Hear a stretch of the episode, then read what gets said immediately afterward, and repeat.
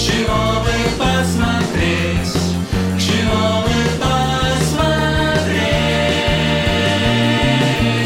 ну что же посмотреть?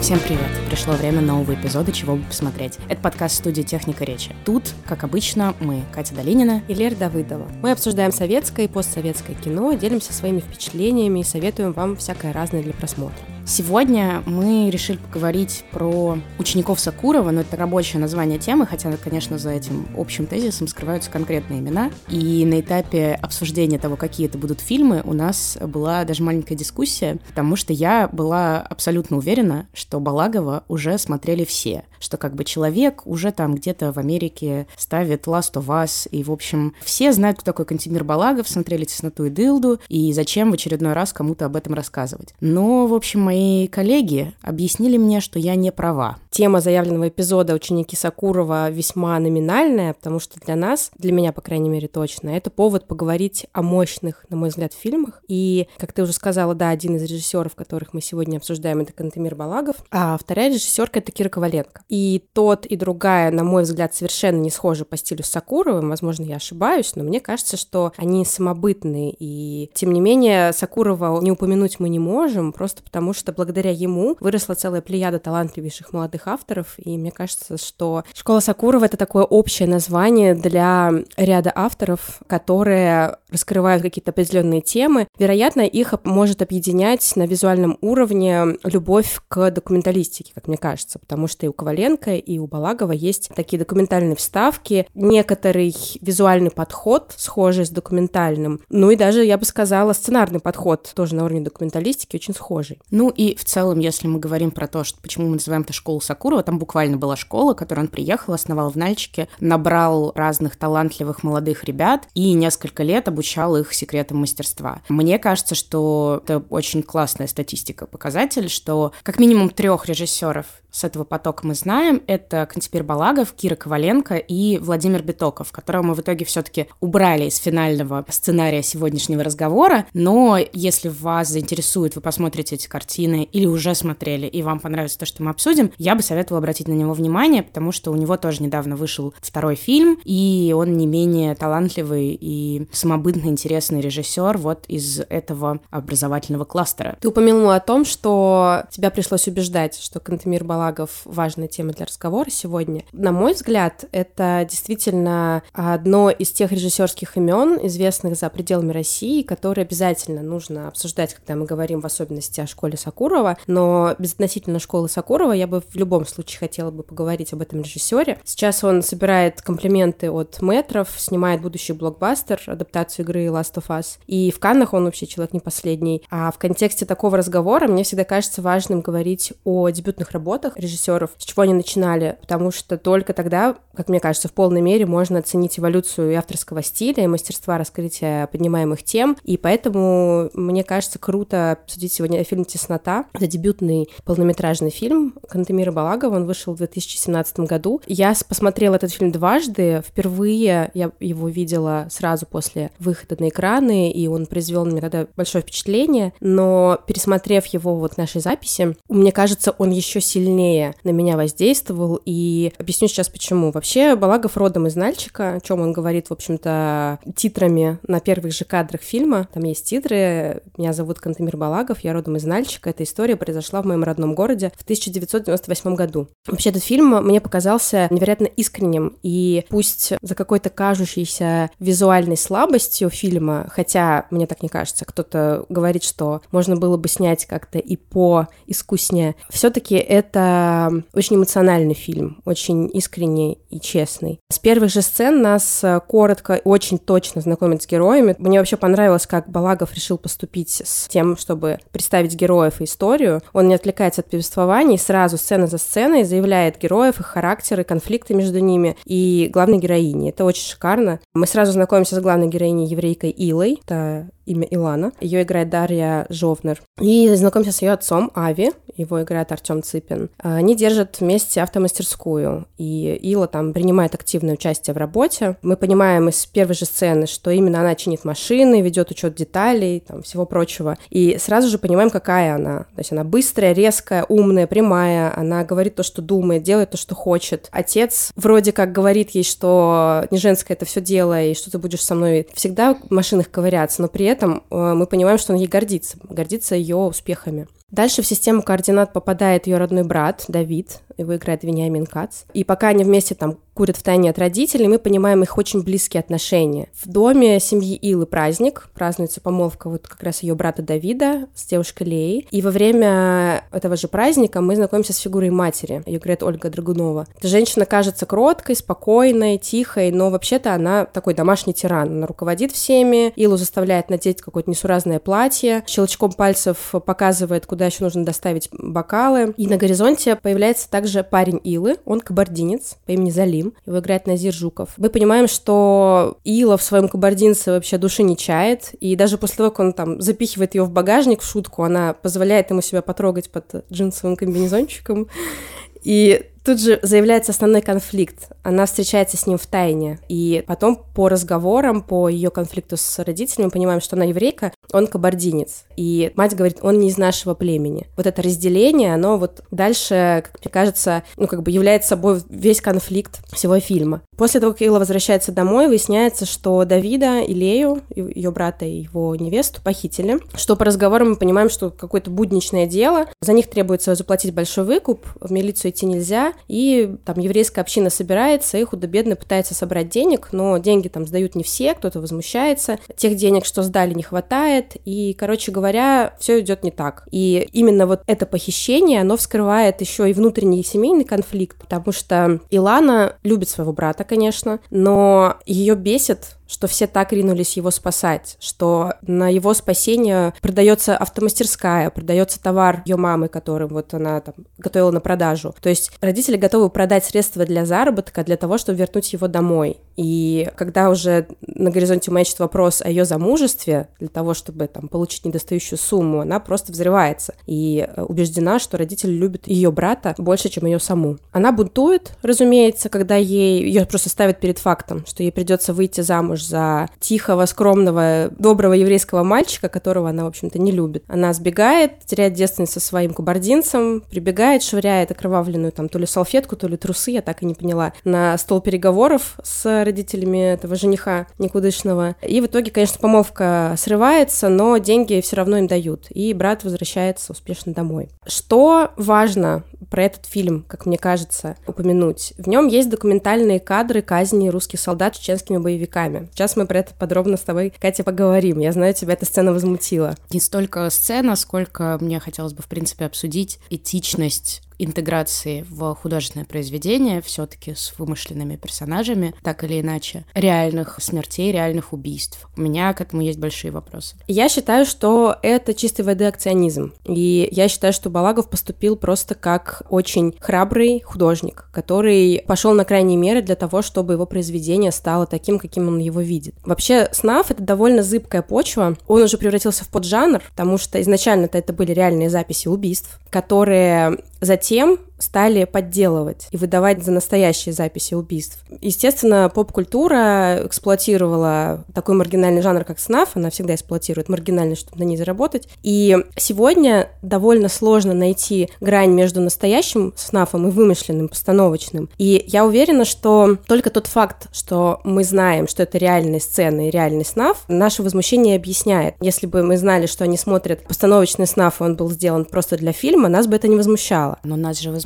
не то, что там убили российских солдат, конкретно в момент, когда ты смотришь этот фильм, потому что мы все знаем о том, что они умирали, mm-hmm. это уже как бы дело определенного прошедшего времени, и я просто не вижу в этом большой смелости, я вижу в этом большую провокацию. Ну, я вижу в этом неуважение к семьям тех, кто там на этих кадрах. Но ведь это видео до сих пор есть на Ютубе. Знаешь, на Ютубе есть много всякого говна. Это не значит, что мы все это должны использовать в последствии. Как бы одно дело, что это кто-то выложил, выложил, и оно там лежит. Другое дело, когда ты сам взял это. Во-первых, стоит уточнить у Балагова, спрашивал ли он у семей, можно ли ему использовать эти Ты материалы. думаешь, это возможно найти семьи людей, которые там? То есть здесь из-за того, что это реальные убийства, ты как бы таким образом э, затрагиваешь все семьи, у которых погибли там. Именно поэтому я называю это акционизмом. Он взял на себя смелость. Это не, не у него там погибли, понимаешь? Откуда ты знаешь? Я думаю, что это бы вынесено было в титры где-то сразу после «Я Кантемир Балагов». Человек несет на своем знамени, что он использовал реальные съемки убийств солдат.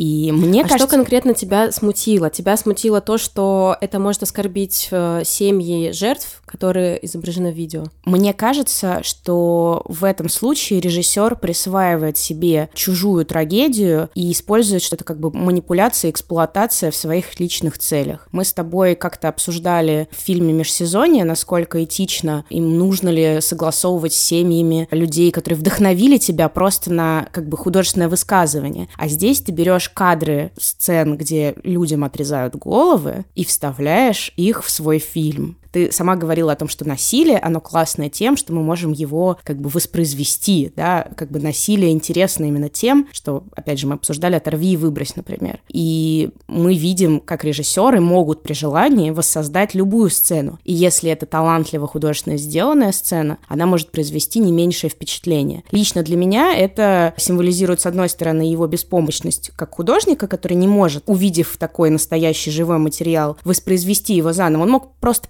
покадрово перерисовать это, поставить заново, но не использовать кадры с реальным убийством. Для меня это какое-то такое табу. При этом я не могу сказать, что я человек, который не видел никогда кадров убийств. Мне просто кажется, что с учетом, что это абсолютно не отрефлексированная огромная часть нашей истории, но это как вот после теракта в Петербурге начали по чатам пересылать кадры искореженных тел в вагоне, и как все залито кровью. И ты как бы смотришь, и это одновременно тебя завораживает, ты не можешь от этого оторваться. А с другой стороны, ты понимаешь, что а зачем ты сейчас на это смотришь? А это для чего? То есть для чего создавалось видео с отрезанием голов? Для того, чтобы устрашить врага. Говорить сейчас о чеченской войне, ну, как и всегда, говорить о чеченской войне, это очень страшная, сложная тема, на которую, ну, как бы, наверное, вообще туда не нужно заходить, когда мы, в принципе, говорим о кино, да, какие-то давать оценки происходящему. Но видео создавались с определенной целью. Это видео снимали люди, которые убивали. Они делали это для устрашения. И вот ты берешь и как бы интегрируешь это в свой фильм, и как бы ты даешь обратно, ну, как бы тем людям дальше площадку для высказывания. То есть ты продолжаешь высказывание убийц. Я понимаю твою точку зрения, но я, честно говоря, в корне не согласна. Ну, во-первых, мне кажется, что не бывает тем, на которые нельзя говорить в кино. Говорить и показывать можно все, и нужно все. У нас есть снав-видео с записью казни. Изначально оно создавалось с определенной целью. Автор берет это видео и переворачивает смысл изначально этого видео. Он его использует в фильме не для устрашения. Он использует, как я сказала, в качестве акции, это чистой воды акция. А, а про что акция? Для меня это свидетельство насилия. Я вижу жертв, я вижу настоящих жертв, я вижу факт насилия. Для меня это доказательство, что это насилие было. Мне не нужна постановка, мне не нужны устные свидетельства. Именно поэтому Балагов вставляет конкретное видеосвидетельство, которое, там, не знаю, в суде можно показать, что вот, оно было, оно настоящее. И помимо того, что он вставляет вот это вот свидетельство визуальное свершившегося насилия, он еще тем самым придает текущему конфликту э, между евреями и местными кабардинцами какую-то осязаемость осязаемость. Ты понимаешь, что ты видишь реальные истории людей, ты видишь, что их конфликт, и который там может эскалироваться до насилия, а, совершенно настоящий. Вот мы видим настоящее убийство, вот оно граничит с э, таким конфликтом, который мы видим сейчас. В этом, я думаю, его была мысль. Думаю, что мы можем бесконечно с тобой об этом спорить, хотя вот то, что ты говоришь о том, что это документ эпохи, в целом как бы sounds reasonable, но все еще мне не нравится.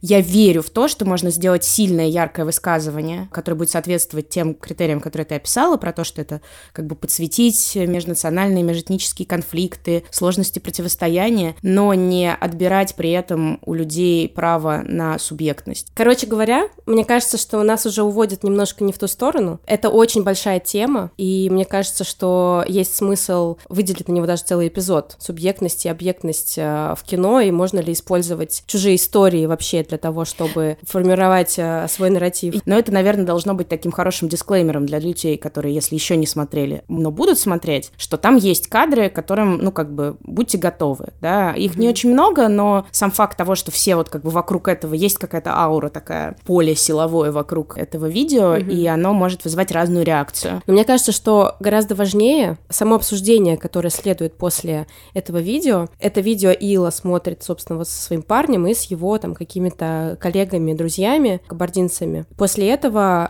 Залим спрашивает, говорит, а разве можно вот так резать людей, как собака? Ему возражают, а что бы ты сделал, если бы пришли убивать твою семью? Ты что бы просто вот так все им отдал? И Ила реагирует очень остро на там последующую беседу, потому что в ее семье сейчас происходит, ну, то есть такой ад. Похитили ее брата, его невесту, требует выкуп. На нее косо смотрят кабардинцы, э, друзья Залима, потому что она еврейка, он им говорит, нет-нет, все нормально, она кабардинка, просто не знает нашего языка. И это обсуждение, на мой взгляд, говорит гораздо больше, и оно ярче воздействует на героиню, чем вот, собственно, само снаф-видео. И мы действительно очень долго его обсуждаем, но в действительности оно, правда, лишь подсвечивает действующий конфликт, как бы помимо межнационального конфликта, совершенно очевидный внутрисемейный конфликт, довольно жесткий, как я уже сказала, доминирующая, тиранящая мать, которая такой даже не кажется, но обычно такие тихие мамы самые,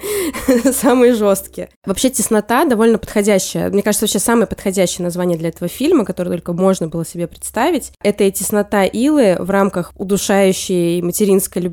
Та ее не, просто не отпускает из своего капкана э, материнского до конца, там даже на уровне объятий, на уровне того, как она ей это платье дает, она постоянно пытается ее не выпускать из поля своего зрения, из э, своей зоны поражения, так как бы ее э, не отпускает, а Ила, в свою очередь, пытается выбраться, и на этом постоянно у них конфликты, терки, и вообще весь фильм, мне кажется, еще и на визуальных элементах построен таким образом, что мы то и дело чувствуем какое-то ощущение сжатости, тесноты, какой-то духоты, я бы уже даже сказала. В каком-то моменте, насколько я помню, есть даже кадр 4 на 3, когда рамки по краям экрана черные, потрясающий момент э, на дискотеке, когда мы не слышим музыку, и вот там все в синих таких цветах, мы видим только ее одну танцующую, и камера постепенно на нее наезжает, но мы как бы видим сужающуюся рамку вокруг нее, то есть она как будто в каком-то пузыре. Да, пространство постоянно сжимается, при этом ты сказала про цвет, что там как бы в голубых тонах. Мне вообще кажется, что Балагов один из тех авторов, которые очень серьезно работают с значением цвета, вот такой семиотика, значение вот этого вот всего. И это развивается и максимально проявляется вот в Дылде. Посмотрим, что будет в его следующих фильмах. Но именно вот если их смотреть вместе, то в тесноте оно как будто так как бы все набрасывается, эскизно такими широкими мазками. Он уже mm-hmm. прикидывает, что вот это будет вот это. Зеленый, красный, синий. И дальше оно просто развивается. Но это очень красиво. И мне кажется, в тесноте очень живо и самобытно. Меня в этом фильме тоже подкупило еще то, что Балаков не выжимает до последней все из этой экзотической темы темы. Он вообще на самом деле в этом случае поступает как документалист. Он позволяет времени и месту самостоятельно рассказывать историю. И так же, как в документальном кино, Балагов рассказывает о трагедии одной семьи на фоне другой, гораздо большей трагедии, которая происходит вокруг. Это очень круто. Кстати, ты еще говорил про цвет. Я вспомнила, что почти во всех сценах, где есть мать, они такого желтоватого оттенка. И этот желтый постоянно нагнетается. Этот цвет, как в дюне, когда ты в пустыне, когда тебе жар, жарко, когда ты уже физически ощущаешь кожей духоту невероятную. В тесноте ты сказал про то, что вот разного масштаба трагедии, это, я бы даже сказала, такая матрешка из трагедии, потому угу. что у нас есть уровень отношений Илы с ее семьей, что ее продают как вещь для того, чтобы спасти брата, и ее какого-то сопротивления этому. Есть история более масштабная. И дальше у нас действительно с помощью этого СНАФ-видео создается еще более широкий контекст, который показывает масштаб этой взаимной ненависти, которая витает не только в этом селении, но и, в принципе, в стране, и оно вот прилетает через какие-то кассеты, которые кто-то смотрит. Ну и та самая символическая сцена финальная, когда уже возвращается брат домой. Брат в итоге возвращается не к себе домой, а в семью своей невесты. Он на следующий день приходит в гости вместе с ней к матери, отцу и Иле, которые уже собирают вещи, чтобы уезжать, потому что для них уже ничего не осталось. Они продали свои средства для заработка, автомастерскую, и там распродан весь товар, бар. Ила после инцидента с кровавой тряпочкой, по словам ее матери, не сможет смотреть людям в глаза, и, в общем-то, Илу увозят тоже. Причем Ила, как ни странно, сама делает выбор уехать, потому что брат отказывается уезжать, он остается в Нальчике, и Ила понимает, что у родителей больше нет ничего, то есть они буквально уезжают в пустоту, они собрались к сестре матери Воронеж, и Ила принимает решение поехать вместе с ними. У нас потерянным голосом, что символично, уезжает вместе с ними Воронеж, и уже там по пути туда они останавливаются на привал, чтобы перекусить возле водопада. Ила стоит и там, помыв руки в водопаде, стоит и смотрит на этот водопад. Сзади подходит мама с курточкой брата, чтобы набросить ей на плечи, и она как бы, она ее не то чтобы обнимает, она в нее мертвой хваткой вцепляется. Она просто ее хватает руками, и это объ... в этом объятии Ила ее спрашивает, мама, тебе что, больше некого любить? Этой фразой объясняется просто все, все происходящее в фильме. И тирания, диктатура этой матери, потому что, по сути, она такая, потому что ей некого любить, у нее никого нет, кроме ее семьи. Ила точно так же мечется весь фильм между семьей, своим этим Залимом. Когда у нее не лады с семьей, она убегает на дискотеку. Когда ссорится с Залимом, она прибегает домой. Она мечется между тем, кого ей любить, потому что, по сути, в ее жизни тоже ничего особого нет. И мне эта сцена показалась очень красивой, и особенно круто то, что история на этом обрывается. Балагов говорит о том, что больше про судьбу этих людей ему ничего не известно. Мне понравился фильм «Теснота», хотя Ура! я вот тут с тобой за него готова была поругаться, и все еще, да, стою на тех же позициях. Но мне правда кажется, что это классное, своевременное, яркое высказывание и на тему положения женщин на Северном Кавказе, и на тему вот тех трагедий, которые мы с тобой упомянули, как они сплетаются на разных уровнях. Мне кажется, что это очень здорово, и я, в принципе, слежу. То есть я не могу сказать, что Кантимир Балагов стал моим каким-то любимым режиссером, точно нет, но что «Теснота», что «Дылда» для меня стали очень такими заметными и любопытными фильмами. Я не пожалела о том, что я их посмотрела, хотя впечатление у меня сложное, что от первого, что от второго. Я как бы с некоторыми его методами могу быть не согласна,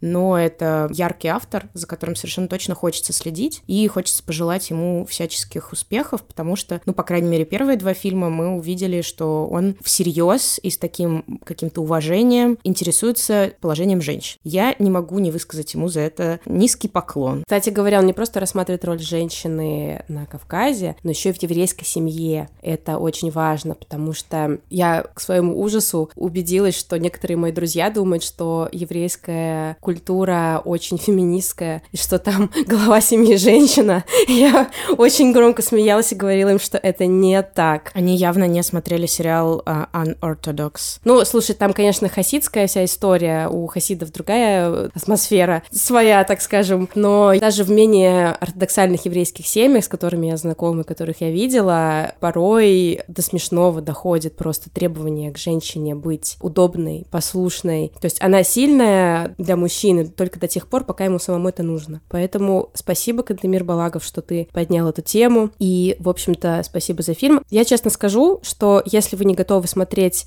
фильм из-за сна в сцены, вы можете ее промотать. Она начнется как раз-таки, когда Ила с друзьями будет смотреть телевизор. Вы можете просто промотать всю эту сцену с телевизором и наслаждаться дальше прекрасной визуальной работой. Или пока идет сцена, устроить себе кофе-брейк. Времени как раз хватит, чтобы вскипятить чайник, достать коробку изибэгов или дрип-пакетов из Яндекс Лавки, заварить все это в чашке, добавить миндального или кокосового молока и вернуться к просмотру фильма. Ну вот у меня здесь радикальный взгляд. Я считаю, что уж если смотришь, то смотри. Это я согласна. Но я считаю, что безотносительно сна в сцены фильм фантастический. Аминь.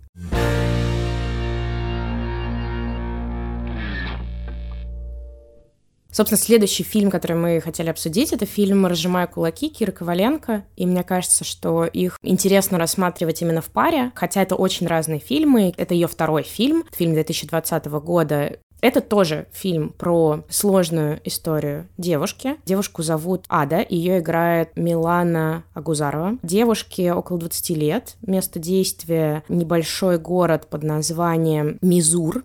Это шахтерский город. В Северной Осетии, да ада находится, как бы вот здесь мне даже не хочется, может быть, так подробно рассказывать сюжет, потому что мне кажется, что вот эта вот его процессуальность раскрытия, пока ты смотришь, оно имеет большое значение, поэтому все-таки, если вот вы дослушали до сюда, я правда советовала бы вам сейчас включить и посмотреть этот фильм. Он доступен на стримингах, и, в общем, никакой проблемы не должно быть с тем, чтобы его найти. Что нужно, наверное, вам знать, что он полностью на осетинском, там есть русские субтитры, это концепция решения такое официальное производителей. Продюсер у нас Александр Роднянский. Они вместе приняли решение, что они вообще не делают русский дубляж. При этом Кира Коваленко не говорит на осетинском. То есть для нее это было именно такое музыкальная режиссура на звук, но она посчитала, что раз она пришла к героям и придумала эту историю, вырастила ее именно в этом городе, то будет некорректно и неуважительно переделывать это, в общем, на какой-то свой лад и вынуждать их говорить на русском языке или тем более дублировать. Поэтому это красиво красивый, сложный, интересный фильм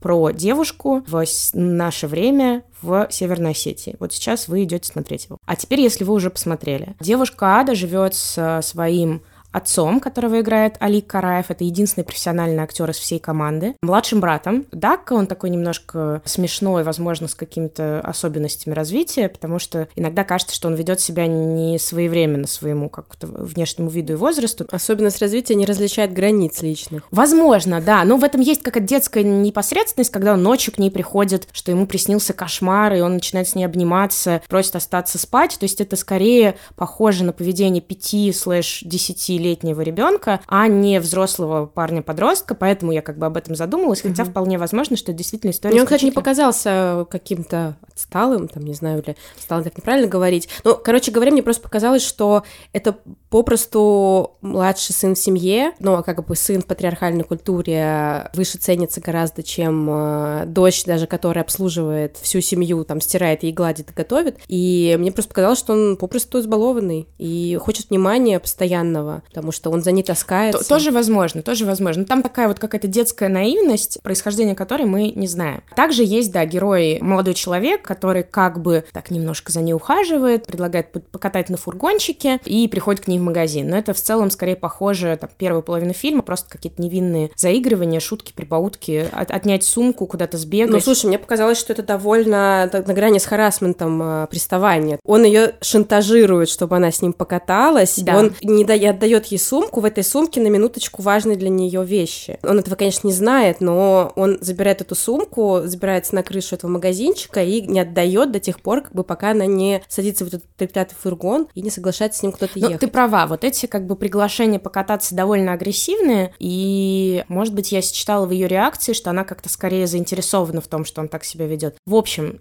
ты уже сказала, да, что в сумке у нее спрятаны какие-то важные для нее вещи, нам это тоже не сразу понятно, почему она так за нее держится, в этой сцене мне показалось, что она уже собралась с ним ехать. Она вообще-то вышла, и ей вообще-то она хихикает и рассказывает своей подружке, что да, она пойдет, и она хочет с ним покататься. Но вот именно момент, когда он отнимает у нее сумку, ее пугает, потому что в этот момент для нее заканчивается игра, ей становится правда страшно, потому что, ну, она на грани раскрытия своей самой секретной тайны. Сумка, кстати, такой МакГаффин, она очень символичная, она даже в конце закрывает арку героини. Да, сумка, за которую она держится, это действительно какой-то символ какой-то тайны не знаю, неопределенности, может быть, нерешительности. Есть ощущение, что героиня хочет вырваться. Она ждет своего, как мы потом понимаем, на остановке она все хочет встретить своего старшего брата, который уже какое-то время назад уехал в Ростов. Появляется он неожиданно. Она как раз в этот момент была на этом дрифте со своим ухажером. Это, кстати, про дрифт. Интересно, что Коваленко рассказывала, что она приехала в Мизур и увидела там следы от дрифтующих машин, и как бы многие вот эти сцены, которые составляют колорит города она не придумала, а взяла из э, ландшафта. А, то, то есть это документальные кадры? Нет, это не документальные кадры, но это действительно то место, где в этом месте дрифтуют, mm. да, то есть она как бы... Она воссоздала на этом да, же месте? Да, да, она вот черпала как бы вот эту историю вдохновения того, как живет город из самого города, и потом просто интегрировала это в свой сюжет, чтобы как-то его сделать объемным, настоящим. То же самое с раненым домом, в который подростки швыряют петарды, который весь заполнен следами от этих маленьких взрывов. Довольно пугающее место, действительно дом, который там есть. Попадаешь как будто в расстрелянный город. Да, есть ощущение, что там, ну, все на самом деле расстрелянные и раненые, и дальше это звучит как бы еще с большей силой. В какой-то момент мы выясняем, что когда она пытается уже убить своего отца, так вот мы резко переходим к тому, что в один момент мы вдруг понимаем, что его удушающая забота для нее настолько невыносима, но это даже не забота, это просто попытка оставить ее при себе, никуда не пустить. Там тоталитарный режим, запирается квартира, отбираются документы. Ну, квартира запирается, потому что уже была попытка побега. Попытка угу. побега, как мы потом по контексту понимаем, была связана с тем, что она очень хотела сделать операцию. Мы не понимаем, какую. Она выглядит, в принципе, здоровой, да, она объемно одета, одежда у нее как броня в целом, там много слоев, но нет ощущения, что у нее есть какие-то серьезные проблемы со здоровьем. Но мы слышим, что брат говорит, мне нужно отвезти ее на операцию. Он говорит, вот маме тоже делали операцию, это не помогло. Мы понимаем, что мать семейства умерла. Я сначала начала думать, что, может быть, у них какое-то наследственное заболевание по женской линии, что там могло произойти. О том, что именно с ней произошло, мы узнаем в сцене близости с ее молодым человеком, где она показывает испещренный шрамами живот и говорит, я была в той школе, меня взорвали. И в этот момент мы понимаем, что речь идет о выживших, пострадавших в Беслане, что Уехали они в этот город, видимо, от воспоминаний болезненных и от этой травмы, которая с ними произошла. Мама, вероятно, от полученных травм скончалась, операция ей не помогла. А то, что она прячет в своей сумке, это взрослые подгузники. И у нее есть проблемы с вероятным мочеиспусканием и, возможно, еще там с какой-то частью органов, которые были затронуты, и отец не хочет ее отпустить, по сути, просто для того, чтобы восстановить здоровье, да, это важный какой-то элемент самоуважения, она не может контролировать, когда она писает, и, естественно, для 20-летней девушки это чудовищно, что она как маленький ребенок, и в сумке она прячет подгузники, паспорта у нее на руках нет, и отец не отпускает ее сделать операцию. За это воюет, по сути, ее старший брат. В какой-то момент она настолько находится в отчаянии, настолько хочет противостоять этому, ей кажется, что она готова отца, которому у него, очевидно, какой-то приступ, проблемы со здоровьем, бросить, заставляет сделать это же самое своего брата, они уезжают просто, оставляют его в квартире, уезжают гулять на дискотеку, но она не может уже танцевать, не может гулять, потому что осознание того, что ты совершаешь, вот в эту секунду ты совершаешь что-то страшное, полностью противоположно танцу и вообще какой-то телесной раскованности, потому что вот в этот момент ты активно не оказываешь помощь вообще человеку, которого ты все еще любишь и который любит тебя, пусть у вас ужасно дисфункциональные отношения и вы все чудовищно травмированы. Отец, э, к счастью или к сожалению, не знаю, все-таки остается в живых, они возвращаются, ему оказывают помощь, и он даже отдает ей паспорт. Отдает не сразу, отдает тогда, когда она пытается сначала сбежать со своим молодым человеком, она решает, как это, дать ему give it a shot. Выйти из-под гнета одного мужчины, попасть под гнет другого, но гнет чуть-чуть поменьше. Ну, она думает, что это некоторый ее побег, потому что он принимает ее, в том числе с ее травмами, она раскрывает ему свою самую главную тайну, и он от нее не отворачивается. И это очень, мне кажется, трогательная и ценная сцена. Мне очень понравилось в этой сцене то, что она говорит ему, что вся поломанная, что у нее много всяких шрамов. Он говорит, я тоже. И он начинает показывать ей там всякие свои шрамики на теле, и мы понимаем, что у него его шрамы на теле от каких-то детских воспоминаний, от игр, а у нее шрам от буквальной травмы, от теракта. И пропасть между ними в этот момент для меня просто как бы через нее мостик уже не построишь. Это просто невероятная пропасть. И она все равно, в общем-то, как бы там она с ним спит. Они предпринимают Они... некоторую попытку да, да. к соитию, назовем это так. Я бы называю это обычно перепихон. Это самое... Я, даже это, мне кажется, слишком Даже это того, что произошло. Ну, скажем так, да, ну там, короче, пару фрикций было, но, тем не менее, она начинает стыдливо оттирать ему куртку, а он говорит, да брось, ты куртки сто лет, не парься, типа, все нормально. Ну да, эта сцена для меня имеет большое значение и очень меня тронула тем, что он действительно ко всему, что она ему раскрывает, что действительно максимально какое-то уязвимое, унизительное, она предстает перед ним во всей своей вот как бы этой покореженности, и он ее принимает. Он ее поддерживает, целует, обнимает, говорит, что ничего страшного. И это имеет явно очень большое значение для ее самооценки и для того, чтобы она решилась сбежать к нему. А потом она понимает, что это пацан, что он не готов вообще привести ее к себе домой, жениться, что у него нет на это денег. И он, конечно, в нее влюблен. Она ему действительно очень нравится. Он действительно ее принимает. Но это не тот мужчина, на которого она может опереться, и с помощью которого она может покинуть свой дом, где ее душат несколько мужчин. Но дальше происходит как такая трансформация героя, над которой я продолжаю думать уже довольно долго. Она приходит к отцу, говорит, что я еще слишком маленькая, я от тебя никуда не уйду. В этот момент он дает ей ее паспорт, и как будто бы она, знаете, ачивку такую достигает. Она понимает, с какой стороны, с другой нужно к нему прийти, к отцу. И он в этот момент ее решает отпустить, но в этот же момент у него сводят руки, и он замыкает на ней свои объятия, и она с этим паспортом в сумке в больнице, и вот уже его прокапали, вот уже у него разомкнулись руки, вот уже брат готов вести ее в больницу, чтобы сделать операцию, чтобы она, как они это называют, стала целой, да, это кодовое слово, угу. которым обозначается то, о чем они не готовы говорить напрямую. И, ну, вот здесь происходит главное, что случилось с сумкой, сумка, в которой у нее паспорт, ее ключ к свободе, она едет на мотоцикле со своим старшим братом, и она ее выбрасывает. И вот я пытаюсь понять, как я к этому отношусь уже mm. довольно долго. Выбрасывает она сумку со своей свободой. Выбрасывает она ее добровольно. А может быть, она паспорт переложила просто в карман? Нет. Я расценила это, кстати, немножко иначе. Потому что сумка, я не зря назвала ее таким магафином, мне показалось, что это тот неодушевленный предмет в повествовании, через который зритель видит трансформацию героини. То есть, если вспомнишь, у нее были злосчастные шашлыки, день рождения ее папы. Она очень крепко держалась за свою Она сумку. очень крепко держалась за свою сумку. Затем она пошла поменять, очевидно, там себе свой подгузник в какую-то там крытую, крытое какое-то помещение небольшое, увидела через щелочку, что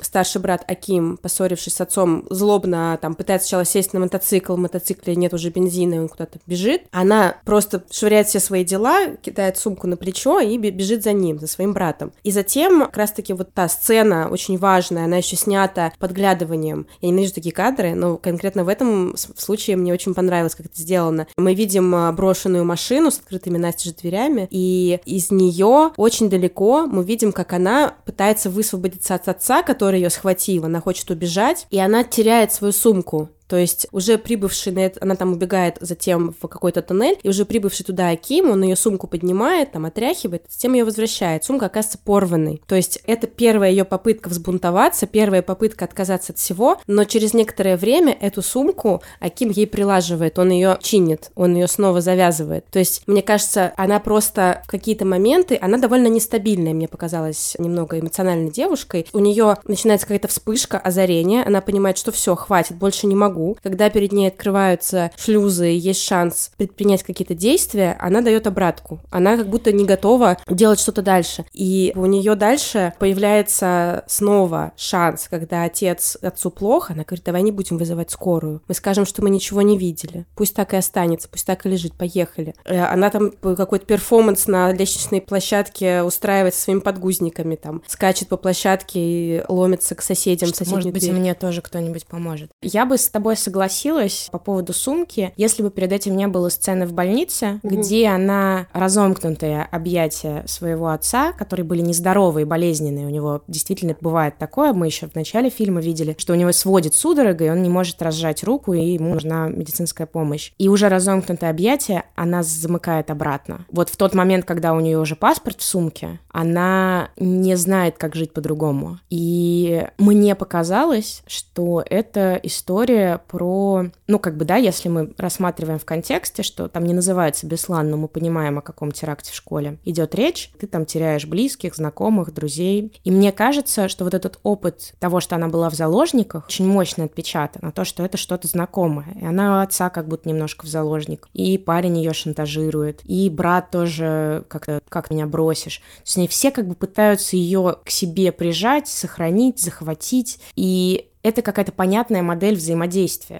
То есть она знает, как так жить. А когда у нее в руках ее паспорт, и она может поехать куда угодно, может поехать со старшим братом, сделать операцию, жить какой-то другой жизнью, вообще свобода — это довольно страшно. И здесь я бы могла сказать, что я просто такая умная, догадливая. На самом деле нет, я просто почитала интервью Киры Коваленко. Фильм а, вырос из а, фразы Уильяма Фолкнера о том, что немногие могут выдержать рабство, но выдержать свободу не способен никто. Поэтому, если рассматривать этот фильм как развитие именно этой темы, то ее выбрасывание в конце сумки — это отказ от собственной свободы. Но я в этом все равно вижу очень мощный жест, потому что она рождается, наконец, как личность. Ей, наконец-то, дают возможность самой выбрать. Пусть это очень искалеченный, явно травмированный человек, но она выбирает, наконец-то, это сама. Да, выбрать не свободу. Я понимаю прекрасно, что мой вывод расходится с основной мыслью, но я когда впервые посмотрела, у меня почему-то вот четкое было ощущение, что она просто выбрасывает старую жизнь. Что, типа, на нахер подгузники, короче, сейчас мне сделают операцию, у меня все будет хорошо, нахер мой паспорт, у меня будет новое имя, новая жизнь, мне все плевать. Еще они едут как бы вместе со свадьбы, которая просто похожа на, на погоню какую-то да, вооруженную. в какой-то момент становится страшно, что на них сейчас нападут, да. Да, то есть эти люди, по сути, они тоже едут в новую жизнь, не только что поженились. У них как бы сейчас тоже будет новая жизнь, если я правильно прочитала, что вообще стрельба на свадьбе — это от злых духов. Вот под этот вот э, расстрел злых духов в небеса она уезжает в новую жизнь и выбрасывает уже окончательно порванную сумку, просто оставляя ее на дороге. Я считаю, что это классно, что у нас есть возможность к разным трактовкам. Меня прям покорежило сначала, когда я увидела, что она выбросила сумку, потому что я помнила, что нам показали, что паспорт она убрала туда, и это ее ключ в свободную жизнь. Но при этом мне кажется, что мы имеем право все на свои собственные трактовки, и мы снова выяснили, кто в нашей команде оптимист, а кто пессимист. В целом, я считала, что концовка хорошая просто потому, что они живы, и она сама добровольно выбрала не свободу. Ты считаешь, что у нее началась новая жизнь. Каждый увидел то, на что способен увидеть, как бы так сказать, в меру нашей свободности и оптимистичности мышления.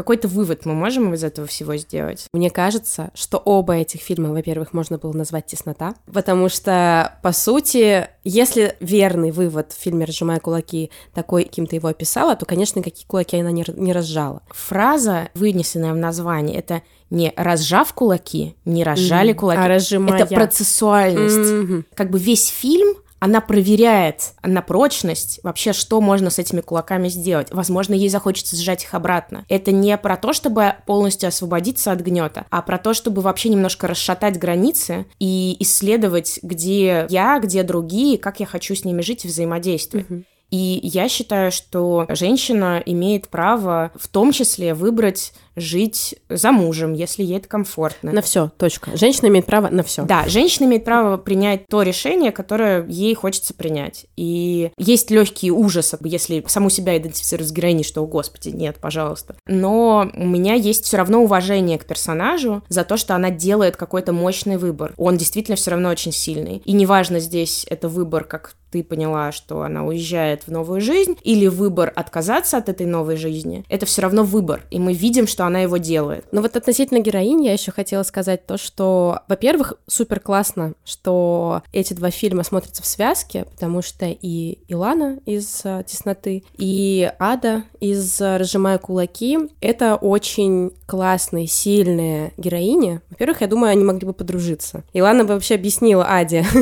Слушай, ну они, почему фундлинка. они очень разные. Именно поэтому они могли бы подружиться, мне кажется. Ну, не суть. Мне кажется, что относительно наших историй и в «Тесноте», и в «Разжимая кулаки», и Кантемир Палагов, и Кира Коваленко умудрились абсолютно по-разному, совершенно в различном контексте, с разными перспективами показать историю, ну, это и история взросления в каком-то смысле, но это еще история становления личности, становления женщины в двух кавказских республиках. И это просто абсолютный матч, как это говорят, у молодежи. И мне очень понравилось именно то, как эти истории взаимосвязаны, то есть это как будто бы не то чтобы продолжение каждой из этих историй, но это как будто бы две серии одного сезона какого-нибудь сериала о том, как выживать с семьей, которая намертво вцепилась в тебя хваткой и не отпускает. Но при этом, знаешь, не такого сериала, где одно прям течет из другого, а, например, Черное зеркало, где каждый эпизод mm-hmm. это какая-то своя альманах. история. Это альманах. Да, это альманах, потому mm-hmm. что у них все-таки разные, мне кажется, и художественный метод, и разная оптика на женщин, как минимум, потому что Кира женщина,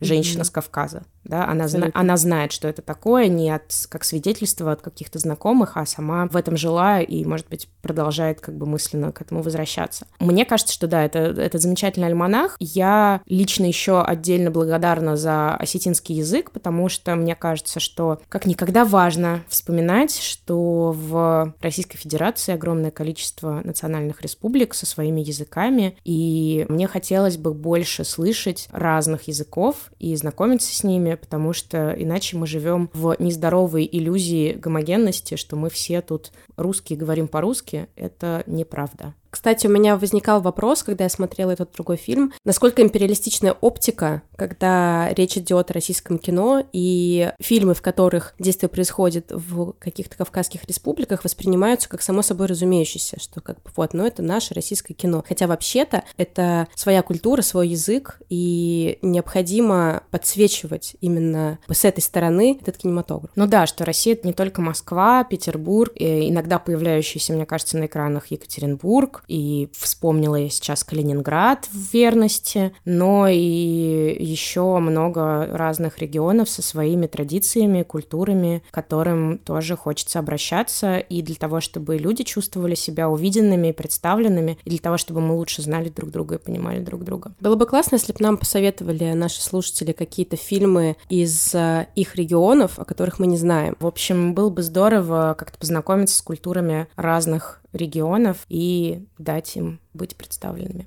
Решайте сами, смотреть вам тесноту с ее снафом или разжимая кулаки, со всем ужасом патриархата в нем. Но так или иначе, мы эти фильмы рекомендуем. А если вы посмотрели уже и то, и другое, то предлагаем обратиться еще к Владимиру Битокову. Может быть, однажды мы про него тоже поговорим. Я думаю, что на этом все. Это все, что мы хотели обсудить. Дальше уже дело за вами. И еще одно важное объявление. Если вам нравится наш подкаст и вы хотите стать нашими партнерами или разместить рекламу, пишите, пожалуйста, на почту ad собака техника речи студио или в наш телеграм-аккаунт. Этим вы можете нам помочь, и контакты также вы найдете в описании. С вами были Лера Давыдова и Катя Долинина. Не забывайте подписываться на подкаст «Чего бы посмотреть» на любимой стриминговой площадке, ставить классы и, в общем, вот это все. До следующей недели.